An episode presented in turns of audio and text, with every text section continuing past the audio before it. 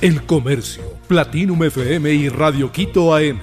Con información al día. Guayaquil amanece con sismo, lluvia y truenos. Un sismo de 3.5 grados sacudió a Guayaquil la madrugada del jueves 6 de abril, mientras la ciudad soportaba una fuerte lluvia con truenos. El movimiento telúrico se registró a las 3 de la mañana. El epicentro estuvo ubicado a 33 kilómetros de la superficie, según el Instituto Geofísico. Este sismo ocurrió a menos de un mes del terremoto del 18 de marzo que causó la muerte a unas 14 personas y dejó a cientos de heridos. El sismo y las lluvias coincidieron con el anuncio del Oceanográfico y Antártico de la Armada Inocar, que también informó sobre la presencia de un nuevo periodo de aguaje entre el 5 y el 8 de abril.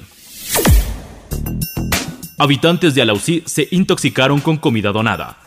Al menos 17 personas del barrio El Calvario en el cantón Alausí resultaron intoxicadas la tarde del miércoles tras consumir alimentos preparados que fueron donados por parte de grupos voluntarios.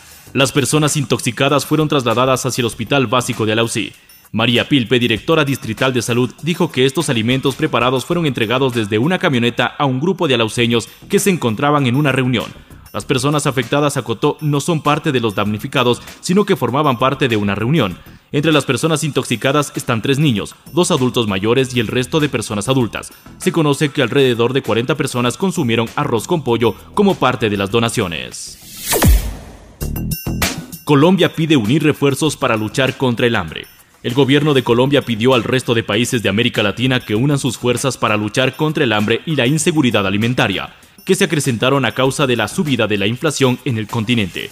Así lo manifestó el ministro de Comercio, Industria y Turismo, Germán Umaña, durante la Alianza de Países de América Latina y el Caribe contra la inflación, desarrollada el miércoles 5 de abril de 2023. Además, reiteró que Colombia está a favor de la posición de Argentina, Brasil y México de volver a crear sistemas de compensación y de pagos para poder hacer ese intercambio comercial de una manera diferente a la que hacemos con el dominio de monedas duras.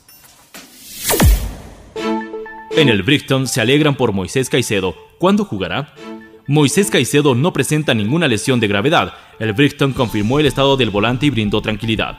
En el último partido del ecuatoriano, las Gaviotas disputaron un compromiso diferido ante el Bournemouth por la Premier League, el club en el que también milita Pervis Estupiñán y Jeremy Sarmiento, compatriotas del volante afectado, venció 2 por 0 y se pelea por cupos en competencias europeas. Entre el júbilo por la victoria y lo que hasta ahora es la mejor campaña del Brighton, se interpuso la preocupación por dos de sus figuras. Además de Caicedo, Alexis McAllister también abandonó la cancha por un malestar en sus piernas. Super Mario Bros., la película, impulsa a superarse. La historia de Super Mario Bros., la película, impulsa a no rendirse nunca cuando se trata de cumplir los sueños, aseguró el actor estadounidense Chris Pratt.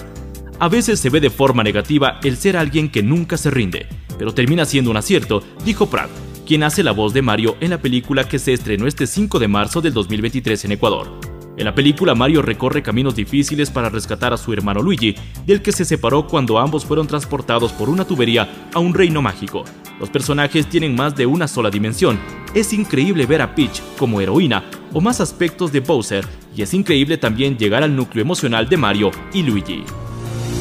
El Comercio, Platinum FM y Radio Quito AM. Con información al día.